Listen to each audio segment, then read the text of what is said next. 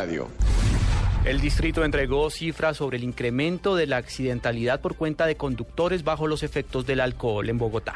Daniela Morales. Juan Camilo, buenas tardes. La secretaria de Movilidad, María Constanza García, reveló una cifra preocupante sobre las personas que han sido sorprendidas conduciendo en estado de embriaguez.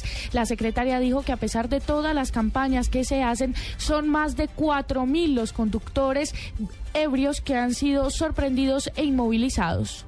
Miren, por ejemplo, eh, la ley 1696 en el tema de embriaguez generó un efecto positivo para los sensatos. Sí, hubo una reducción inmediata de un día para otro del 42%. Pero hoy tenemos, este año, en lo corrido del año, hemos inmovilizado 4.000 personas con embriaguez. De esas 4.000, eh, un poco más de 800 iban en grado 3. Entonces, hay, hay acciones que por más que, que la administración están las normas, pues también se requiere mucha conciencia de los ciudadanos.